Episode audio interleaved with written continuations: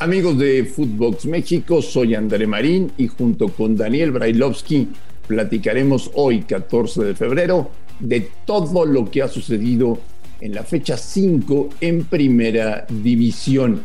Acompáñenos en Footbox México. Footbox México con André Marín y el ruso Brailovsky.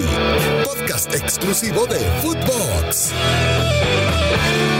Amigos de Footbox México, un placer saludarles. 14 de febrero, Día del Amor y la Amistad, señor Brailovsky. Día del Amor y la Amistad.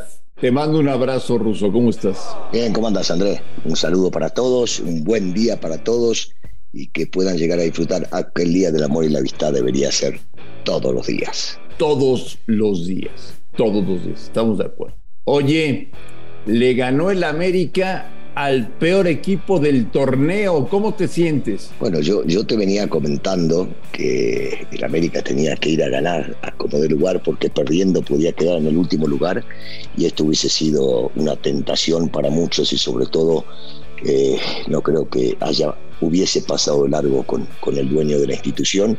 Eh, ganó y ganó bien en un partido ríspido, trabado, sí, con goles, este, con, con errores de ambos equipos, pero consiguiendo, es cierto, lo que tenía que conseguir contra el que hoy por hoy, desgraciadamente para ellos, es el peor equipo del torneo, que para mí es una sorpresa, ¿eh? porque tienen un muy buen técnico y también jugadores. Pero mucha fiesta, mucha fiesta, y muy alegres y muy contentos y, y muy felices, pero le ganaron al peor del torneo, Brailovsky. Pero fiesta por dónde, Marín, en América festeja solamente títulos. Yo no sé dónde viste fiesta. ¿Qué viste a la gente de la América en el Ángel? ¿La viste a los de Guadalajara en, eh, en, la Minerva dando vueltas por allá con la camiseta amarilla? No, ¿verdad? No, no. Se ganó, ya había que ganar un partido. Se ganó de visitante. Eh, y esperemos que esto empiece a encarrilar el rumbo que pretende el americanismo. ¿Estás contento? Cuando se gana me pone siempre muy contento, sí, sí, cuando gana. Te pone contento, gana, te pone cuando contento. Gana América, sí, sobre todo cuando tuvimos que esperar varias fechas para ello. Sí, claro, claro que me pone contento. Qué bueno, Ruso, me da, me da mucho gusto, la verdad. Qué bueno, ¿eh? Pero qué para bueno, minutos, bueno, pero, pero, pero no para festejar, ¿eh? No creas que estuve festejando y bombos y platillos, no, no, para nada. Me puso contento que ganaron, punto y aparte. Señor Valilowski, la realidad de Chivas es que llegue Tigres a su estadio les pegue un baile, los golee y les gane cómodamente. Sí. ¿Esa es la realidad del Guadalajara? Sí, sí, sí, tengo que elegir por un sí o un no, claro. Sí, sí, por supuesto. Este, las Chivas no están para competir a, a, los grandes equipos, a los candidatos para el título.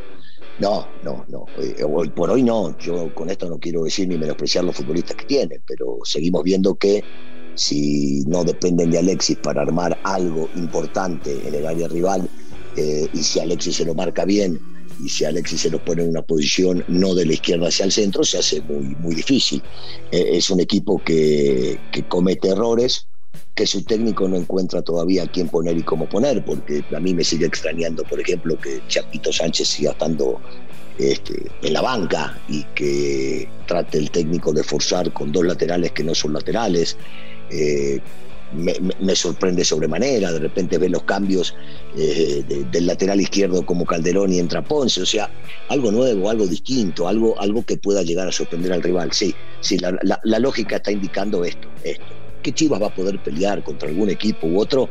Sí, sí, no tengo la menor duda porque es un equipo grande y porque tiene, eh, todavía tiene futbolistas de nivel. Pero la, la, realidad este, es que no se vayan a creer que porque le ganaron a Juárez que para mí tampoco fue justo el triunfo, entonces ya iban a pelear el título tampoco. Fíjate lo que te voy a preguntar, Russo. El Necaxa gana en el Azteca porque Jaime Lozano es un mago o porque se rompió algo en Cruz Azul por la salida de Álvaro Dávila. Mira, yo, yo creo que tiene, tiene que ver con ambas cosas, ¿eh? porque claro, si lo vemos hasta los últimos minutos, uno dirá, bueno, no le afectó tanto a Cruz Azul, siguen jugando igual, están cuidando el resultado que los, los llevaba a llevarse los tres puntos, y por el otro lado termina reaccionando como reaccionó Necaxa. A mí, a mí me gustó la postura del Necaxa, punto uno, eh, perdiendo y hasta, y hasta cuando empezaron a ganar. Y de Cruz Azul no me esperaba algo distinto, aunque mentalmente habrá que hablar con cada uno de los futbolistas y ver si realmente le termina afectando. Yo, yo considero que la salida, por más que me digan que es extra cancha, de un tipo como Álvaro, sumamente respetado en el mundo futbolístico, en donde haya estado, seguramente causó, causó algún este, desagrado del cuerpo técnico y de los futbolistas, y no creo que sea lo mismo, y respeto mucho eh, al director deportivo que va a estar hoy, ¿eh? y no tengo contra nada de Ordiales, pero eh, tan bien lo había hecho Álvaro que seguramente sí, sí pega en la parte mental del futbolista. ¿Qué te pareció lo que hizo el Chapo Montes en Ciudad Universitaria? Increíble, lo hable. Bueno, típico, típico de un futbolista talentoso, capaz, ingenioso en la cancha, distinto a prácticamente todos los demás y con una edad que le permite hacer lo que hizo.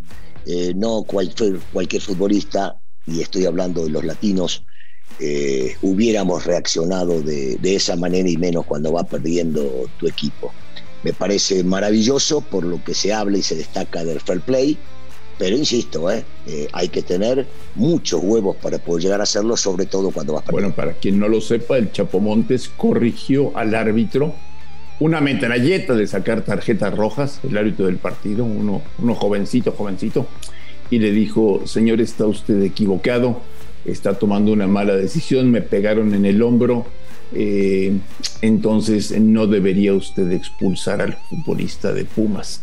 Eso fue a grandes rasgos lo que pasó. Porque es lo que un hombre hace. Ya perdía León lo cual hubiera sido una ventaja muy importante para ellos en la parte final del partido. Sin embargo, el Chapo Montes aplicó el fair play, cosa que hoy le aplaude todo el fútbol mexicano.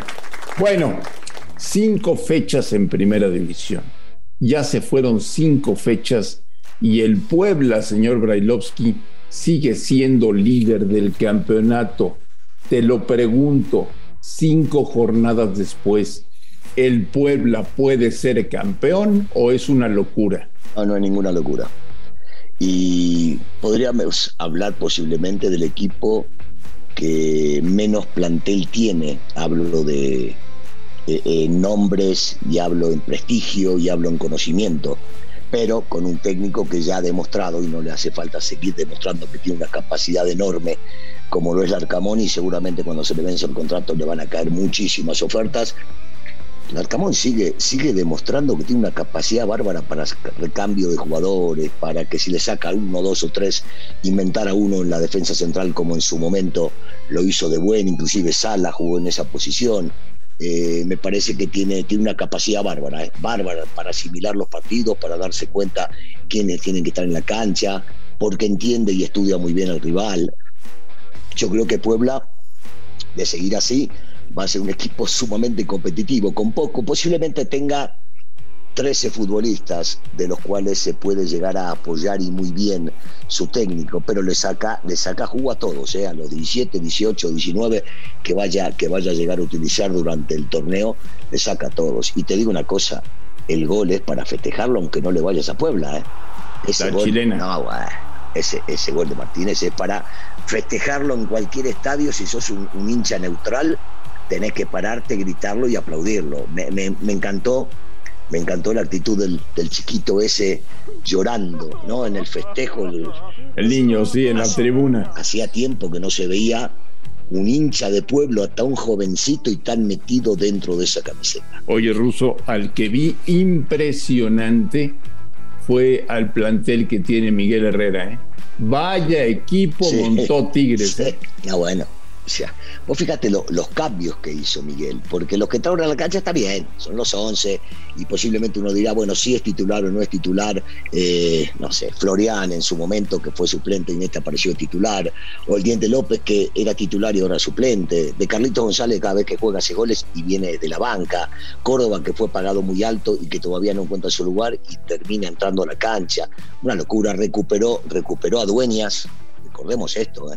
Dueña venía no jugando, ¿eh? no jugando ¿Cierto? en la, La, temporada anterior y lo recuperó y lo hizo o se hizo el mismo titular. Eh, sí, tiene un equipazo, un equipazo. Nada, nada es sorprendente en Tigres, ¿eh? O sea, todo lo que vaya a conseguir no va a ser una sorpresa. Si Tigres sale campeón, nadie se va a sorprender.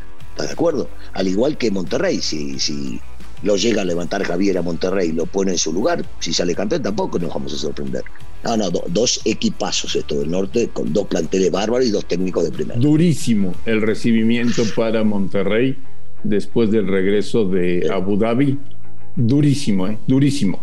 O sea, no pueden, literal ruso, no pueden salir al supermercado. Sí, sí, la gente, la gente está muy enojada y yo creo que tiene que ver con una combinación, André, de lo que hizo Tigres el año pasado en este Mundial de Clubes, más lo poco que ofreció el equipo de Aguirre en el primer partido. Porque el segundo era lógico que se vaya a ganar, había una diferencia abismal, pero con todas las contras que tenía el equipo rival eh, en el primer partido, nadie, nadie imaginaba esto. Es duro, sí, es difícil, pero, pero me parece que la gente tiene que en algún momento eh, agachar la cabeza, aceptarlo y, no maltratar al futbolista que al fin y al cabo va a ser el que siga ascendiendo la cancha y el que va a tener que entregar todo para que este equipo se reivindique. Pues sí, la presión está fuertísima, fuertísima, fuertísima. contra Javier Aguirre y contra los futbolistas en Monterrey, Nuevo León. Y a eso súmele usted que a Tigres le están saliendo bien las cosas. Viene una semana, señor Brailovsky, muy cargada, muy cargada, porque tendremos CONCACAF, Liga de Campeones, eh, con el arranque de la participación de los equipos ¿eh? mexicanos. Tendremos un Mazatlán América, que a mí me encantaría saber por qué se cambió de fecha. Porque al día, al día de hoy nadie, absolutamente nadie, me ha contado la verdad de por qué cambiaron de fecha el, el Mazatlán América. Ah, no sabes, yo te lo cuento. Si no ¿Por qué, Russo? Yo tenía que viajar a Mazatlán para ver el partido y no tenía boletos. No conseguía, entonces le dije, me lo suspenden, por favor. Entonces suspendieron el partido y lo arreglaron para esta semana. ah, con razón. Yo no sabía, yo no sabía, yo no sabía. ¿Sabes cómo se manejan las cosas? Así de fácil, una llamada telefónica y se acabó. Marín, Marín, ¿qué te pasa, Marín? Porque seguía sin haber una, una postura oficial, pero bueno, ahora que el señor Brailovsky ya, ya me cuenta la verdad, ya puedo estar tranquilo y saber perfectamente por qué cambiaron de fecha un partido de primera división. Eh, antes de despedirnos y podríamos dedicar, señor Railovsky, un buen rato mañana para platicar del tema, pero solamente te pediría tu opinión a 500 partidos de Andrés Guardado en Europa, el primer mexicano que lo consigue. Genio, figura, fenómeno, tanto fuera como dentro de la cancha. Un señor que se lo ha ganado a pulmón. Ruso, platicamos mañana. Que tengas un gran día. Igualmente, Andrés, saludos para todos. A nombre de Daniel Alberto Brailovsky y de André Marín, gracias por escucharnos. Esto fue Footbox México. Estamos en contacto el día de mañana y feliz día de la amistad. Footbox México, un podcast exclusivo de Footbox.